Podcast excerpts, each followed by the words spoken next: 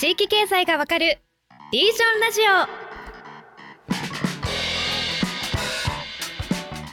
皆さんこんにちは。パーソナリティの KSB 瀬戸内海放送アナウンサー滝川夏樹です。ナビゲーターを務める AI 代表理事の木下仁です。同じくニュースピックスリージョンの郷拓磨ですこの番組もシーズン2として地域経済の未来をさらにディープに深掘りしていくという内容でお送りしています。本日も木下仁さんそして郷拓磨さんと一緒にお届けしていきます。よろしくお願いします。はいよろしくお願いします。よろしくお願いします。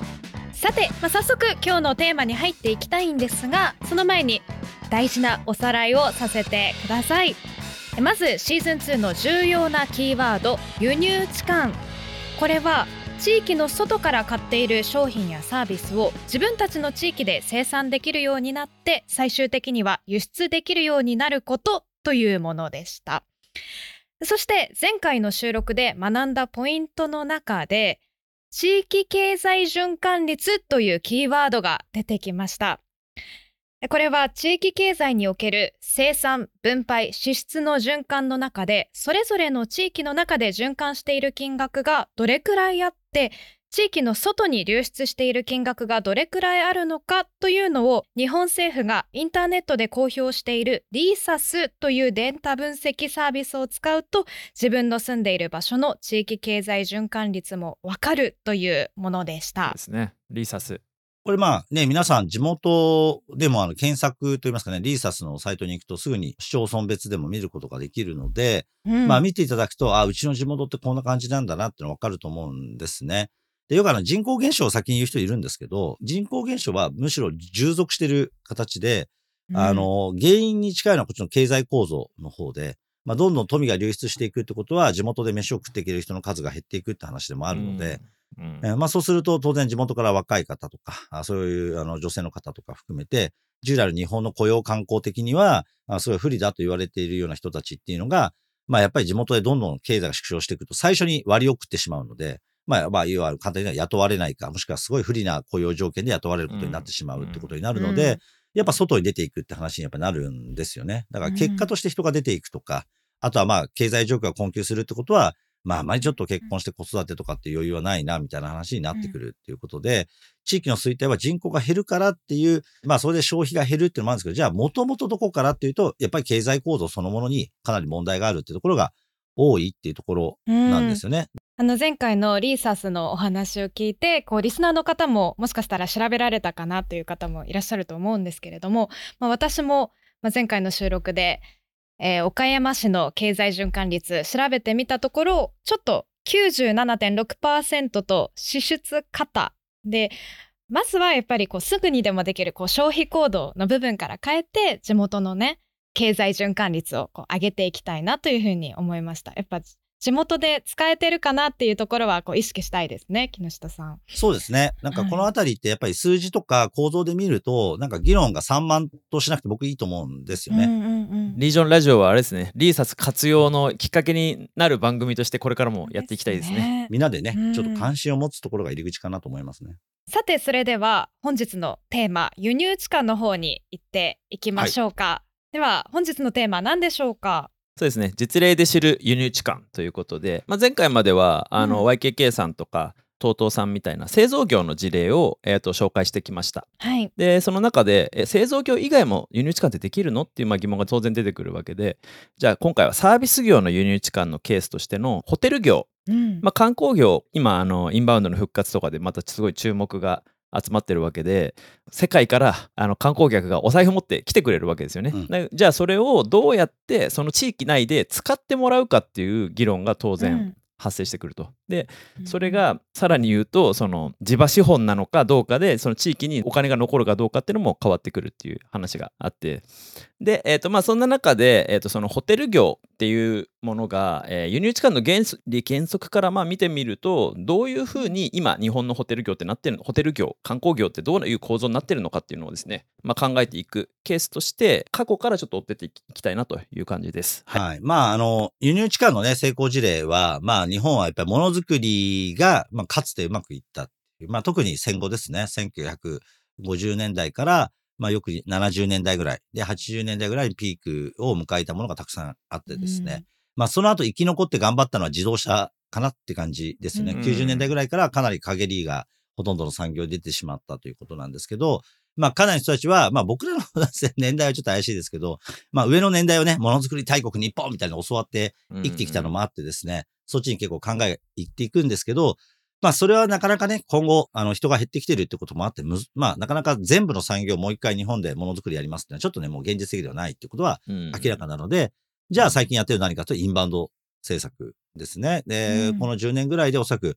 一番まあ盛り上がってるというか、過去の数字からの伸び率みたいなのを見てくると、まあインバウンドって非常に大きくまあ成長してきた。うん。うんで、これはまああの、すごい、あの、国際的に言うとですね、えー輸入置換を、あの、してですね、日本の産業強くなった後に、あの、ね、あの、お前とか儲けすぎだって言われて、日本の企業がですね、現地生産とか海外移転っていうことをしていくことになったわけですけど、うん。まあそれが台湾とか韓国とか中国とか、まあいろんな国々、東南アジア諸国にも出ていったわけですね。で、出ていったので、日本にいっぱいその労働者が移民が入ってきて工場を支えるみたいなことは日本はならなかったうん。ので、周りにとってはすごいいいし、日本にとっても、まあ広域でより成長する国が出てきたっていうのを、じゃあどうやって日本にとってプラスにするかっていうところにやっぱインバウンド政策があるわけですよね。つまり、なるほど。周りの人たちの所得が伸びてきたので、これ成立するわけですよ。うんそう、だからこれが、あの、もうある意味では歴史的には全部繋がってるんですよね。めっちゃ面白い。なるほど。そう。全部繋がってるんです。このものづくりが日本でずっとやってて、いや、海外からですね、お前とこだっけ儲けどうすんだとか言われても、うんうっせえうっせえみたいな、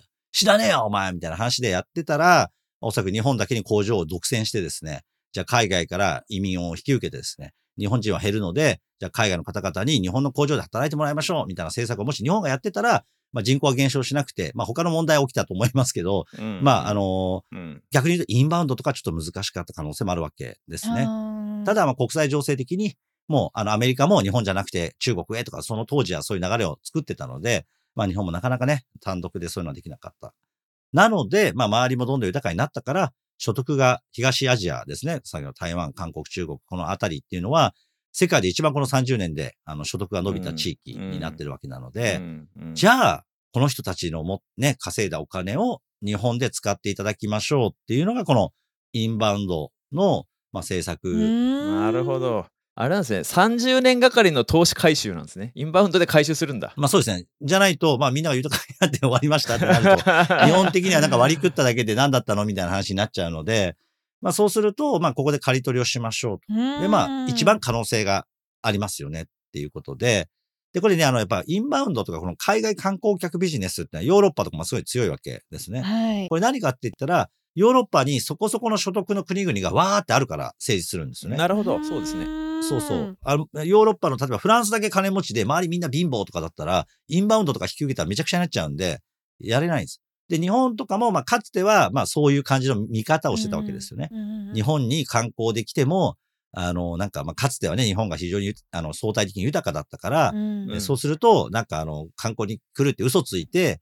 え逃げ出してどっかで就労するんじゃないかとか、まあ、そんなことばっかりを言ってたんで、観光ビザも基本日本は全然出さなかったんですよ、あんまり。うん。海外から。うん。日本人はいろんなところに観光に行けるけど、外国の人が自由に日本に観光に来るってことは制限されてたわけ。なので、まあこれを解禁していきましょう。で、同時に、まあ各国も、まあ所得がみんな国民上がってきたし、外貨もある程度稼げる国になったので、外貨を持って海外に行くっていうのも、規制緩和を外国もしてくれるようになったっていうので、うんうん。なので両方が絶妙な構造にならないと、ね。インバウンドってやっぱ伸びないんですよ。なるほど。なんでしょう。単なるこう魅力的なこう観光資源があるからじゃないんですね。じゃないですね。はうんい。例えばまあ、ね、だって法隆寺とか別に昔からあるわけなんで、うんあの、急に現れたわけじゃないから、ねうんまあ見に行きたいなと思う人はいたと思うんですよね。うんだけど日本側も、いや、ちょっと、あの、一定の所得以上のいろんなプロセスを経た人しかダメですよ、みたいなことをやってたし、まあ行く側の国も、いや、うち外貨あんまりないから、そんなよくわかんない遊びで海外行って、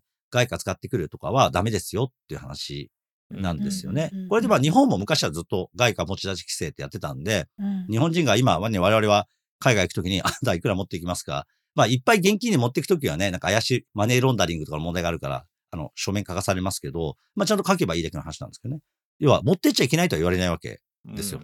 なんですけど、これも別に昔からそうではなくて、60年代とか70年代段階的に緩和されていってって話なので、まあ、みんなそんな感じなんですね。そのうん歩調がようやくあったのが、この10年ぐらいっっていうふうに、まあ、あの理解をするとすごいいいと思うんですね。ということでですね、えーと、今日のテーマは、まあ、その中でも特にホテルっていうところに、まあ、ちょっと絞って、まあ、過去から日本のホテル業ってどういうふうに育ってきてどういうふうに輸入置換されてきたのっていうところちょっと、まずこの前編では簡単におさらいしたいなと思ってまして、うん、ただですね、まあ、今まで今の話もめちゃめちゃあった通りでそのこのコロナ禍前後からのその、まあ、インバウンドの需要がどんどん伸びていって、まあ、コロナ禍で一回止まったわけですけど、まあ、その間にもですねもうすでにそのインバウンド当て込んでもう日本中で今ラグジュアリーホテルの新築開業ラッシュがすごいことになっているんですね。うんね。はい、はい、もう1泊5万円以上っていわゆる高級ホテルが今ですねまあ例えばマリオットインターナショナルとか、まあ、ヒルトンホテルリゾーツ、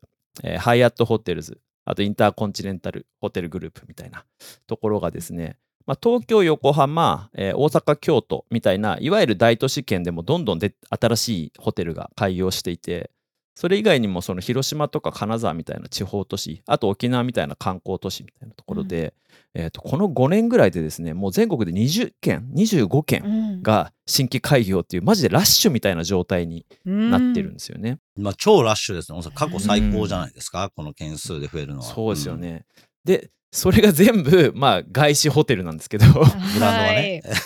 うんまあ、背景としてはそもそも日本にその富裕層向けの高級ホテルが足りてなかったっていうのが、まあ、あってでそこにそのインバウンドでの富裕層事業が増加するよねっていう予測が当然されるあと、まあ、日本の観光コストが世界に比べると相対的に安いっていう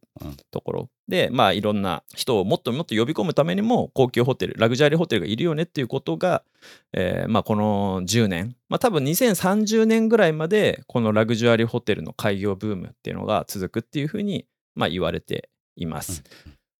でちょっと面白いのがこれ細かい特徴なんですけどホテルってそのブランドとしてはマリオットとかで海外のホテルのブランドなんですけどホテルを所有してるのは別の会社だったりとかしてその運営とか経営がこう分離してるあの所有と運営が分離しててでその運営部分をその外資が担うので外資ブランドのホテルがどんどん増えてでその不動産という建物自体はあの日本の企業が所有してるみたいなケースがまあ多い、っていうのもその外資ホテルがどんどん誘致されてくるっていう背景にはまああるということですね。うん、で流れとしては今その近鉄とか西武とか小田急みたいないわゆる電鉄系のグループが、まあ、ホテル事業をそれまで持ってたのをあの外資のファンドに売却するみたいな流れもあって、まあ、ますます日本のそのいわゆるホテルは外資に、まあ、持ってかれてしまうんじゃないかみたいなちょっと懸念をひしひしと感じるんですけどその辺どうなんですかね木下さん。まあそうですね？まあだからまあ今まであの日本はその高い国だったわけですよね。あのハードルが。そのビザでも全然規制されているので、まあ日本人観光客が基本だから、まあいきなり伸びるってもうないよねって感じなんですよね。観光客数とかってやっぱ国内で。でまあ段階の世代とかが最大ボリューム層なので、日本人観光客だけを日本国内で回そうって言ってるんだったら、おそらく観光客数は減少していく市場っていう見られ方になっているので、まあ外車出てこない。いや、これはバブル後にめちゃめちゃあの、不動産安くなった時すら、あんまり出てこなかったわけですね。おなるほど。だけど、日本がやっぱビザを緩和したっていうのと、うん、あとはまあ海外全体から見ても、まだ不動産が安いっていうことですね。うん、あの東京とか含めて、地方なんかまあめちゃめちゃまだ安いので。確かに。で、えかつ、まあまあ需要がね、先ほどビザも発給が緩和されていくって政府方針もあるので、対日投資を拡大してくださいみたいなメッセージも日本は出しているので、そうすると、おそらく一番有望だろうと期待されるのが、先ほど東アジアの、えー、金持った人たちが近隣国で初めて国際的な、っていうか海外旅行をすると言ったら、まだまだ日本を選ぶ人たちはそれなりにいるよねっていうのと、まあ、あの、安い国にね、日本もよく最近言われますけど、物価的に、あの、安定しているっていうことで、まあ、これはまあ、批判される部分もある側面もあるし、一方で我々生活者としては物価が安定してるってことはありがたいことでもあって、うん。うん、上がってる上がってるって言うんですけど、まあ去年とかのね、イギリスとかアメリカの物価上昇のね、もう年率8%とか、とてつもないパーセンテージでなんか記録されていた、うん、あ1年じゃないか、あの、あの、四半期かとかで見るとですね、まあやっぱりまだまだ良かったわけですよ。日本はなんだかんだ言ってトータルでは優秀な、あの、舵取りをしてたわけですよね。うん、でもそれは結果的に外国からすると、いや、すごいリーズナブルに旅行がやっぱ行けるということで、うん、また人気にもなってるということで、まあそうすると、まあさっき言ったグローバルの先チェーンとしてブランドを展開しているホテルからすると、はい、やっぱり日本市場は自分たちのポートフォリオの中には入れておきたいっていうタイミングがようやくこのインバウンドセスコやり始めたこの10年ぐらいで回ってきたというところだと思いますね。なるほど。だけど、まあ、さっき言ったように、外資ばっかりにですね、まあ、オペレーターとかって言い方しますけど、運営をね、任せていくっていうので、これまあ、昔っていうか、まあ、昔々はですね、そのやっぱホテルの、まあ、建物も所有し、中でそのサービスやる運営部分も持ちとかっていうのを全部やるみたいなのが、まあ、ホテルみたいな感じだったわけですけど、もう随分前から、この外資のホテル自体は、まあ、所有、いわゆる不動産部分の投資とかっていうのはですね、あの、どっかの会社にやってもらうと。うん、で、その代わり、もう建てる時からですね、要件を全部、あの、レギュレーションを持っているので、このオペレーションの会社たちがですね。こういう条件の、こういうスペックの中から選んでもらって、デザインとかこういうのもこういう形で建てたらやります、みたいな感じなんですよ。だから、まあ、方言うとあんまり考えないでですね、あの、不動産投資側は、えー、投資をし、まあ、そのブランドで、この立地でホテルをやればですね、まあまあお客さんが来ると。そしたらそこから不動産としての運用、利回りだけをもらえればいいっていう話にみんななるんですよね。だけどそのホテルをゼロから立ち上げるビル自体のあり方とか、サービスに必要な人員を集めるやり方とか、予約のシステムとか、そういうのは、まあ、あと集客もそうですけど、ブランドによる、持ってないので、まあ、そこはもうお願いしちゃおう、みたいな感じに、今はなっているっていうことなんですよね。なるほどね。いや、なんかちょっとあれですよね。買ってくればいいじゃんに近い感覚を若干受けちゃいますよね。えー、そうですね。まあ残念ながらね。だから、構造的には、例えば東京、まあ地方もありますけど、まあ、東京にあるような、うん、あの、大きいリースとかやる会社とかが、地方にですね、投資をして、うん、今みたいな契約で建物を建てて、うん、で、その運用利回りを取っていく。で、オペレーションは、まあ、外資の会社がやられていて、で、そこはその運営で儲かった部分を取っていく。で地元に落ちるお金は、あれあれあれみたいな感じですね。なので、まあこれはね、あの、だんだんと、まあ変えていかなきゃいけなくて、でもそもそもね、日本はホテルがなくて旅館だったわけですよ。旅館はいっぱいあって。で、この旅館も、当時からすると素晴らしかったってやっぱ言う声はたくさんあってですただまあ外国人の人はあんまり来れなかったから、みんなあんまり体感してないわけですけど、そうそう。だけど、まあ、あの、よくあの、あの、アマンね、あの、ホテル、あの、リゾートホテルで非常に有名です。アマンブランドね、非常にありますが、あのアマンの創業者のゼッカさんとかは、うん、1950年代に日本に滞在をしてた時に結構いろんな旅館に泊まられたというなんか伝説があって、うん、で、そこでああいうおもてなしとか、なんかその体験とか、まあ日本の旅館ってすごい風光明媚なところに立っているみたいな。でも海外のホテルってあの、すごい、なんか大都市の一等地にゴーンみたいなのが多いけど、そうじゃなくて。利便性のいいところにガンみたいな感じですよね。そうそう。でも、日本の旅館ってもうちょっとね、なんか温泉とかがあって。わざわざいいところに出しますもんね。で、山があって、例えば秋になればそのもみじのね、紅葉とかを見に行きながらとかっていう、そういう体験みたいなことですごい刺激を受けたあ話がね、言われたりするぐらい、まあいろんな人に結構、まあ高くは評価をされてはいたんですよね。ただ、まあ、旅館だけではできないよねっていうことで、内製化をしなきゃいかんと。うん、まあ、海外からね、これから人も来るからって言って、文明開化の頃とかもですね、うん、えー、その旅館だけではなくて、